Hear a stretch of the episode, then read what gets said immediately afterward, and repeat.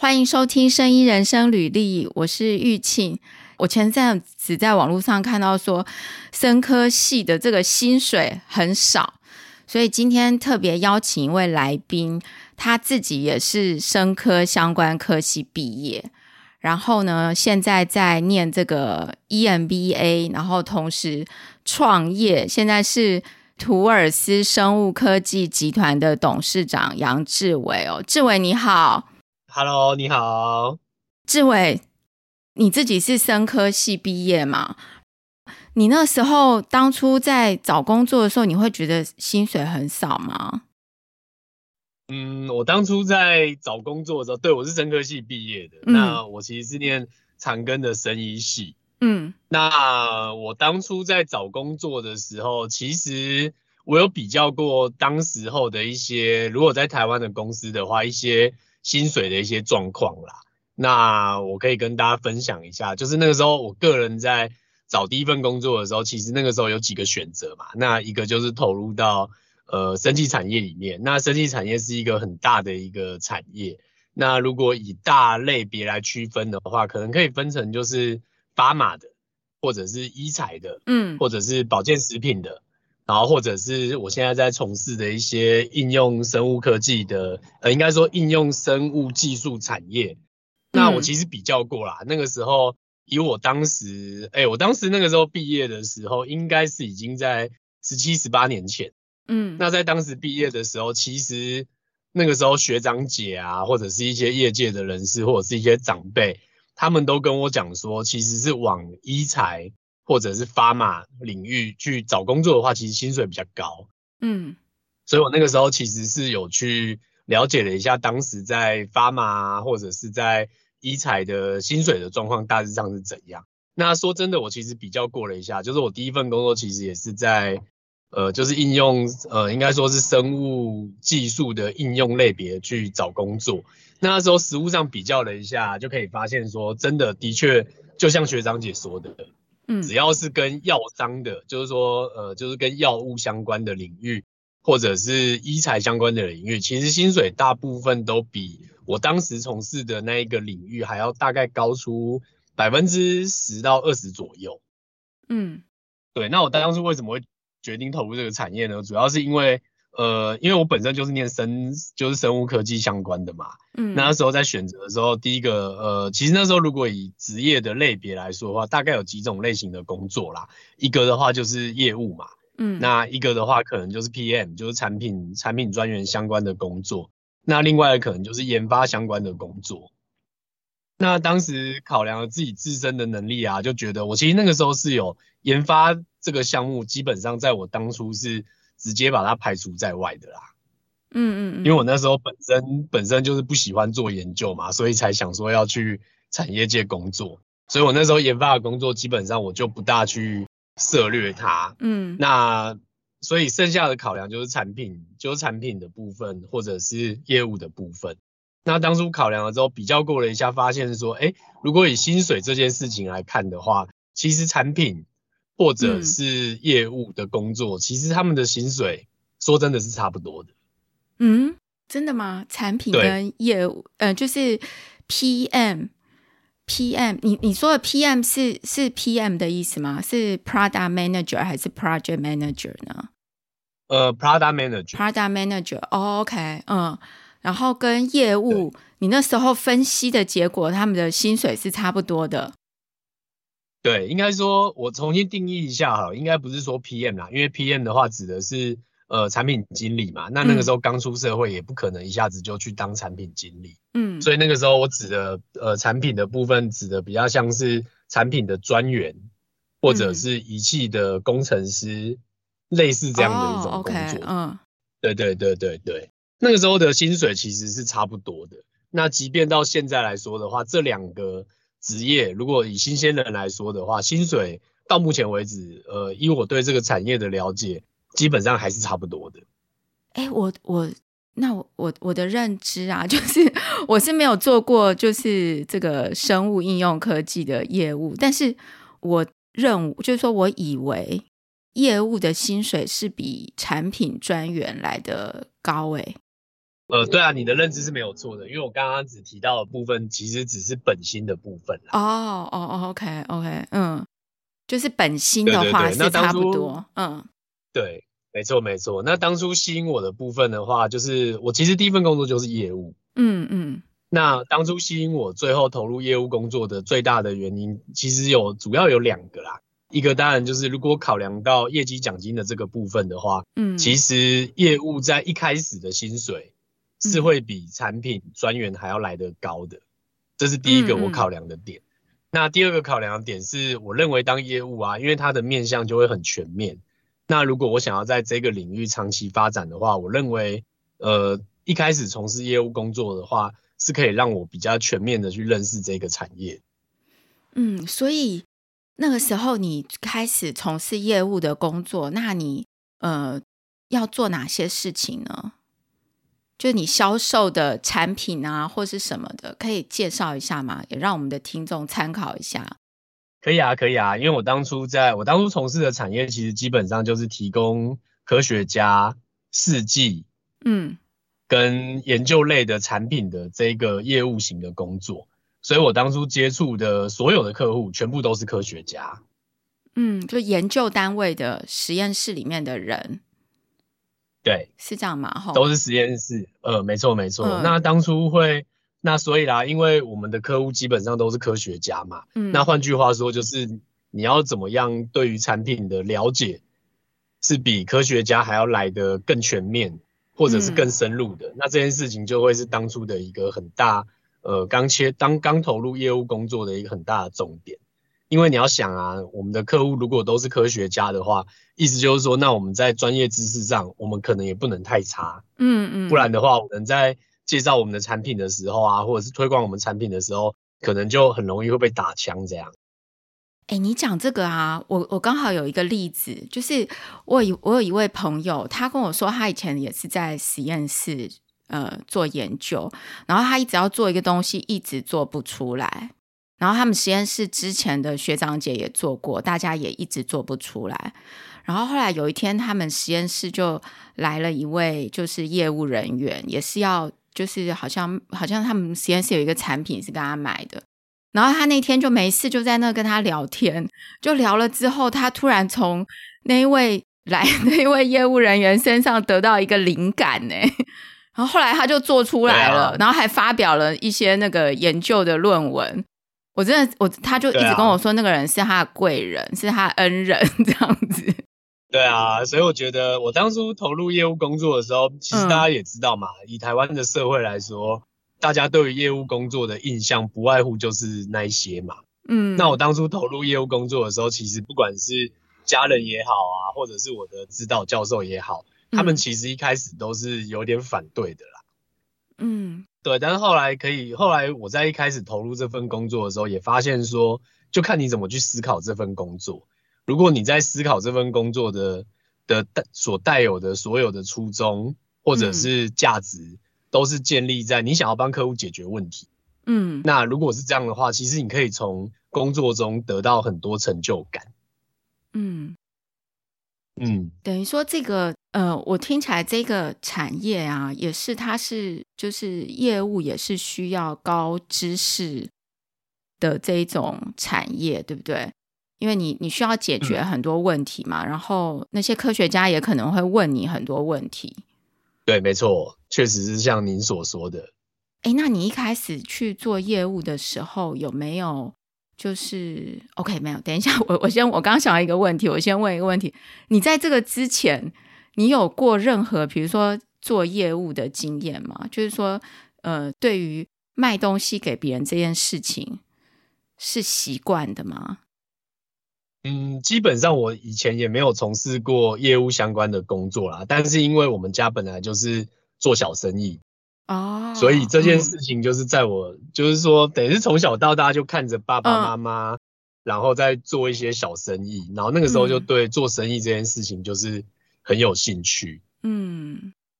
对，那你那实物上的销售经验的话，嗯、说真的完全是零哎、欸。OK，但是但是你对这个就是做生意的这个模式或者是什么，应该是呃，就就是有看过，然后应该是应该是蛮熟悉的嘛，对不对？呃，应该也不大算啦，因为我我以前的家庭，我以前的家庭基本上就是做小生意嘛。嗯、那做小生意的话，其实说真的也不用思考这么多啦。嗯。可是当我进到第一份工作的时候，我就会发现，哎，原来要经营一间公司是这么的不容易，然后需要考虑的事情很多。嗯，对，嗯。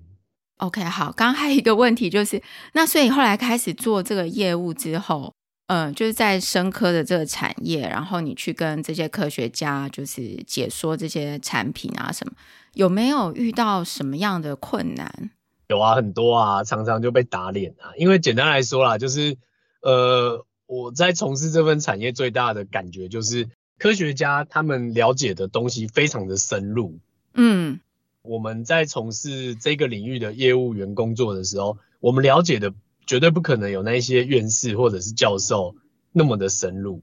嗯、可是我们或许知道的东西比较广泛，因为我们毕竟每天都接触到各式各样不同的研究类型的教授，或者是我们跟产业界的接触也比较深，所以我们知道的会比较，我认为啊，不一定都是这样，但是我自己的感觉是，我们有时候接触到面向非常的广，嗯。那这个事情的话，我认为刚好就和科学家会产生一个互补，嗯、那甚至是一个就是一加一大于二的一个这样的感觉。嗯，所以这个对这个对于呃，就是说你销售产品来讲，它是一个加分的东西，对不对？因为你知道的很多。对啊，我觉得非常的加分啊！这就回归到我刚刚所讲的，就是说，像我们有时候啊，我们做到后来的时候，如果我们把自己定位成就是。我们其实是帮助科学家解决问题，或者是我们想要呃成为科学家的好伙伴的的这件事情的时候，嗯、其实你有时候遇到科学家，他也许想要完成某一个研究目的，嗯，那原本的科学家可能会知道 A、B、C 这三种方式可以达到他的研究目的，嗯、可是呢，我们或许可以多提供一些，譬如说 D 或者是 E，嗯，别种方式。然后呢，也可以也可以完成，就是科学家想要达到的那个目的。那像这种时候的话，对于科学家来说，我们的角色感觉就有点像是顾问吗？或者是一个资讯的一个来源？因为你们就接触很多不一样的人嘛，所以等于是就提供了很多。有有一些可能或许有一些资讯，可能科学家就是钻研在他领域就很难，呃，比较比较少会接触到。然后你们反而可以提供一些，有时候可能会提供一些让他们很惊奇的资讯，对不对？嗯，对啊，我觉得某种程度上其实是这样。哎，那那志伟后来为什么就是去创业了呢？哦，因为我其实人生就做过两份工作，嗯，那我其实从来没面试过啦，嗯、因为第一份工作基本上也是前公司直接来找我的。哇，那第一份工作其实就、嗯、第一份工作就很单纯啊，单纯就是做。销售类型的工作，嗯，那对，但是我们之前的公司的话，我上一个份工作的话，基本上我们在提供科学家工具的时候，我们大部分都是，就说之前的工作，之前的公司基本上就是用代理商的模式，嗯，然后再提供给科学家这些研究工具啊，嗯，那那个时候，那个时候为什么想要创业？第一个当然就是我在第一份工作其实也做了大概六七年。那六七年的这个时候，就会发现说，因为你越了解这个产业越深，你就会发现就是有很多你想要去做的事情。譬如说，我当初会当初会和一群伙伴就是成立图尔斯，其实一个很大的原因就是因为我们在这产业做了六七年，嗯，我们都很少看到一个就是台湾自己的品牌出现。哦，对，所以这件事情就造成了我们当初想要创立图尔斯的一个。一个核心思想，因为我们那时候想法就是，诶，因为我们接触了越深，了解越多，我们就会发现说，其实很多科学家他们的身上都有非常好的一些技术。那我们甚至也了解到，台湾的科学家其实非常的厉害。嗯。那但是呢，这么在这么厉害的状况之下，为什么我们用的工具全部都一定都是要进口呢？嗯，所以这件事情就促使了当初我们想要成立图尔斯的一个最大的一个原因。哎，这个这个真的在台湾应该算是你们算是走在前面的，因为 我自己知道的，真的这个实验室相关的东西，应该大部分都是外国品牌的东西，就是从呃耗材啦，或者是试剂，然后机器仪器啦，几乎所有的东西都是进口的嘛。然后台湾很多都是用代理商的方式，就是代理好几个牌子在卖。所以你们一开始成立的时候就想要就是做一个品牌出来。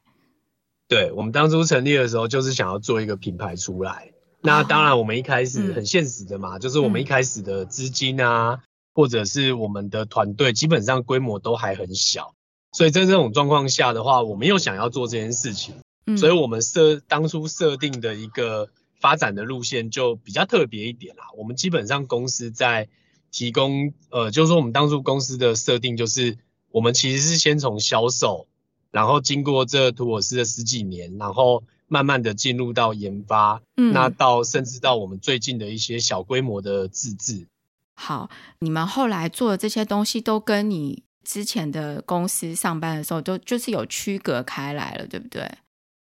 呃，对啊，没错啊，没错啊。那甚至我们有部分的产品也是从科学家那边，然后我们可能要跟他谈产学，或者是跟他谈技转。然后呢，最终在我们的手上变成一个产品，然后去做销售。诶，这个倒是，这个倒是不错。就是你完全，你跟原你的你现在的产品跟原来你在销售的东西，等于说你有改善，然后有创新了吗？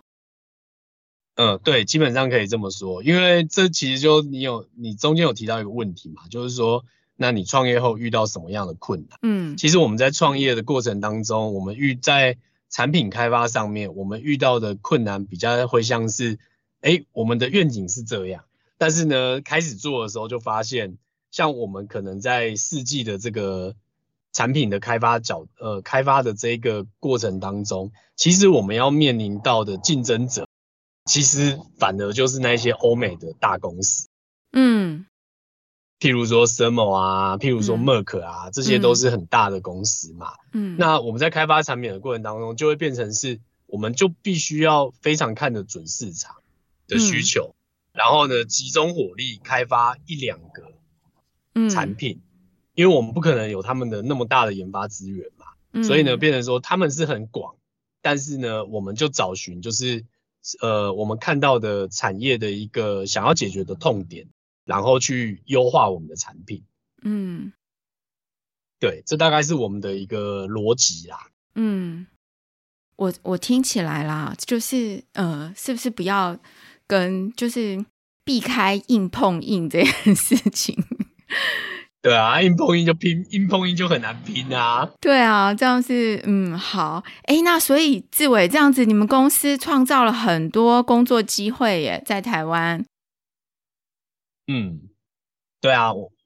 好，你现在看呢、啊，就是说这些生科人啊，就是你现在走过了，就自己在工作，然后创业，然后到你现在也创造了很多的生科人的工作机会啊。你自己在看现在呃生科人的这些工作，不管在工作的形态或者薪水，就很多生科人抱怨这个薪水低，你有什么看法？嗯，我的看法哦，如果是在台湾，单纯以台湾的角度来看的话，嗯，因为这个确实是实际的状况没有错啦。因为台湾其实最被重视的产业其实就是资讯业，嗯，那台湾有了一个台积电或者是一鸿海这样的公司出现，那这些公司的话，基本上它就是台湾的护国神山。那也就是说呢，这些公司他们的规模都非常的大。然后营收也非常的高，市值也非常的好，所以呢，你在台湾这个环境，政府啊，或者是所有的资源，大部分都是挹注在科技产业的时候，那这个时候他们的薪水确实就一定会比较高。嗯，所以跟这个整个产业的大小还是有关系嘛，就是说薪水如果在产业上薪水要高的话，平均薪水要高的话，还是跟这个产业大小有关，对不对？对啊，我认为一定是这样的啊。嗯，所以那生科就生科这个领域，呃，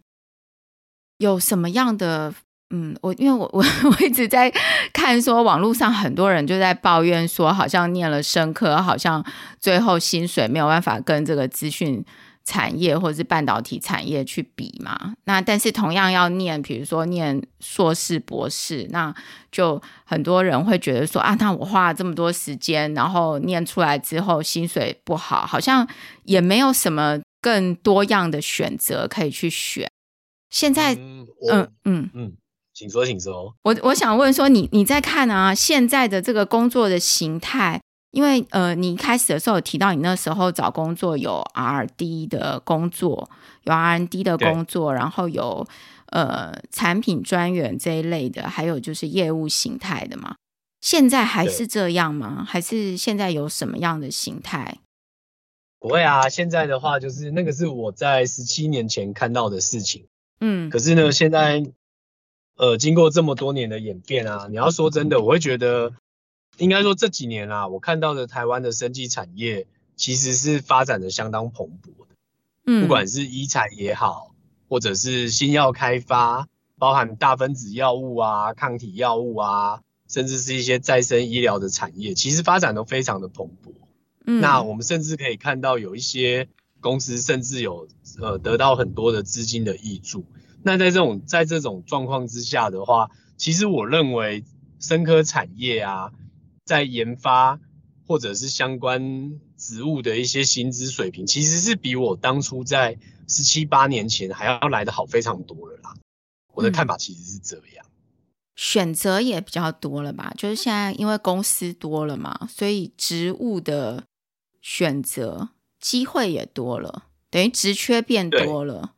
然后，对薪水，哎，你觉得薪水有变多吗？我觉得薪水有啊。生技产业的话，如果是硕士级毕业，然后非业务工作的话，基本上的薪资可能会落在八九十万喽。嗯，大概是这样的一个程度。年薪。对，年薪。所以很多人就会觉得说，哎，那感觉差异很大嘛。当你这个产业所创造出来的市值是这么庞大的时候，它所能够给到员工的薪水就是这么多，嗯，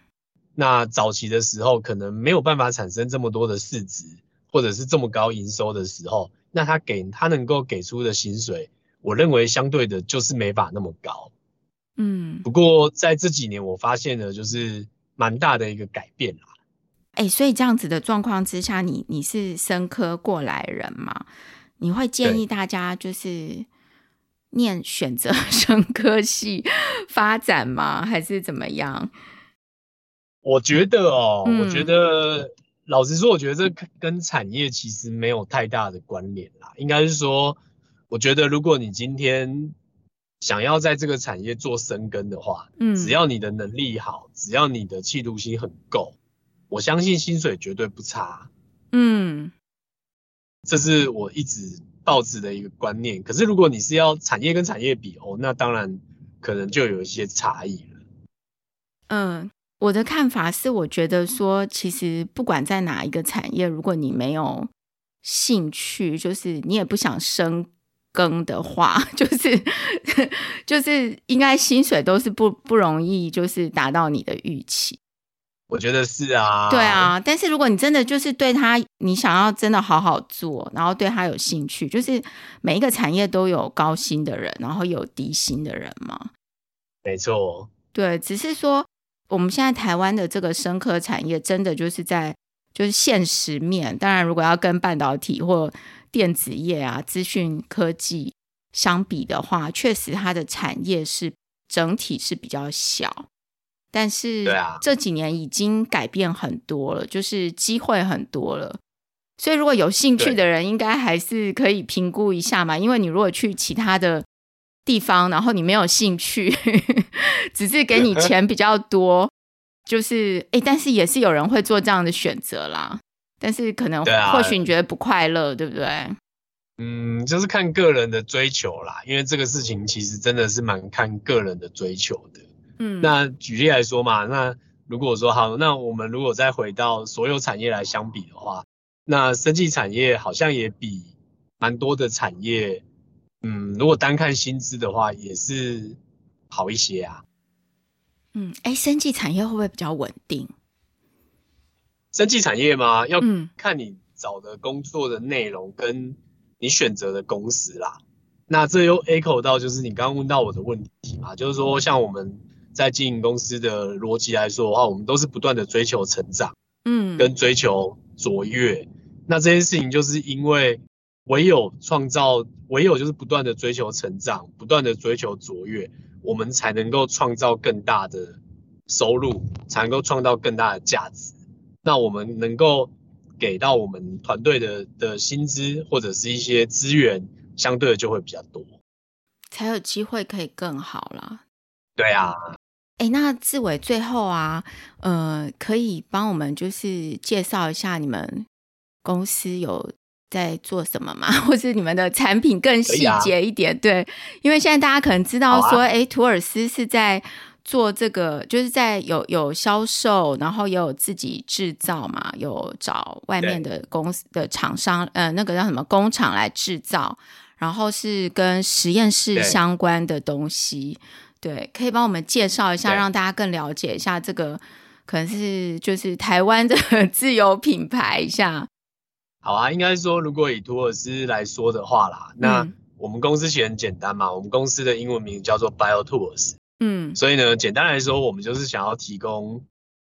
呃科学家最好的研究工具。嗯、那以目前来说的话，我们的提供的研究工具大类可以分成两大类，一个呢就是看得到的、摸得到的，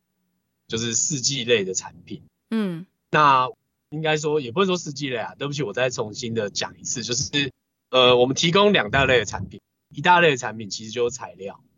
那材料的话呢，包含就是如果在科学家来说的话，我们可以提供非常多他们实验上所需要用到的一些试剂或者是材料。那如果对台湾的生技客户来说的话，我们就可以提供非常非常多他们在开发的过程当中所需要的原物料。所以呢，这一大类呢，我们就不把它定义成材料。那另外一个我们公司主要的一个销售的大类，那就是技术服务。技术服务简单来说呢，就是呃，因为现在科学家的现在台湾的少子化情况很严重嘛，然后加上就是台湾的经费的一些关系，所以呢，有一些新兴的生物技术，那它可能需要投入大量的人力也好，生物资讯也好，或者是仪器也好。那像这种东西的话，一个实验室不可能有一个嘛，所以就变成说，那当科学家需要用到这样的生物技术的时候，他们就会找寻就是外面的厂商，然后来委托他们做做服务。那我们公司提供提呃，我们公司的另一大类的产品，其实就提供这样子的一个生物技术服务。嗯。有哦，现在有有更具体，就是有更了解一点了。我这样听起来，对。那你的自有品牌的部分是就是材料材料的部分嘛？就是 Tools 这个品牌。对对，没错，我们没错。好啊，太好了，这样子又更了解就是图尔斯了。那呃。今天很谢谢志伟帮我们分享他在这个生科产业呢做业务的心得，还有他自己过来人怎么样创业，哎，真的很厉害耶！就是你都没有真的求职过，然后没有怎么真的面试过，然后就很快就创业了齁，对不对？应该也蛮蛮快的。嗯，也还可以啦，就大概工作了五六年，哎，六七年了，然后就开始创业。对啊，很快就进入了，就是等于开创了一个另外一个天地，然后呃，就也不用再在乎那个 薪水的问题，现在可以自己自己拓展更多的机会。我我们我们还是我们还是很在乎薪水，但是你现在可以自己去决定，就是你要卖什么啊，这个。哎，我觉得这自己做好像有更多机会可以去决定，对不对？或许有很多听众可能，呃，假设你就是觉得薪水 没很不理想的话，是不是也可以考虑一下？哎，你会鼓励大家去创业吗？呃，当然啊，如果有机会创业，如果年轻，应该也不能说年轻啊，如果找到了一个机会的话，然后评估的非常完整的话，嗯，我非常鼓励大家来创业啊。那我当然也希，我当然也更鼓励就是不想要创业的人。那如果他想要在不管是薪资也好，或者是发展也好，有有所追求的话，其实也可以来我们公司啦。哦，好啊，好。如果这个 大家如果有兴趣的话，上网搜寻这个呃 Bio Tools，对不对？B I O，T O O L S，对，没错。好，哎，志伟，今天谢谢你，谢谢你接受我们这个 Podcast 邀请，然后分享你在生科产业经验给大家知道。那今天就谢谢、嗯、谢谢志伟，谢谢谢谢。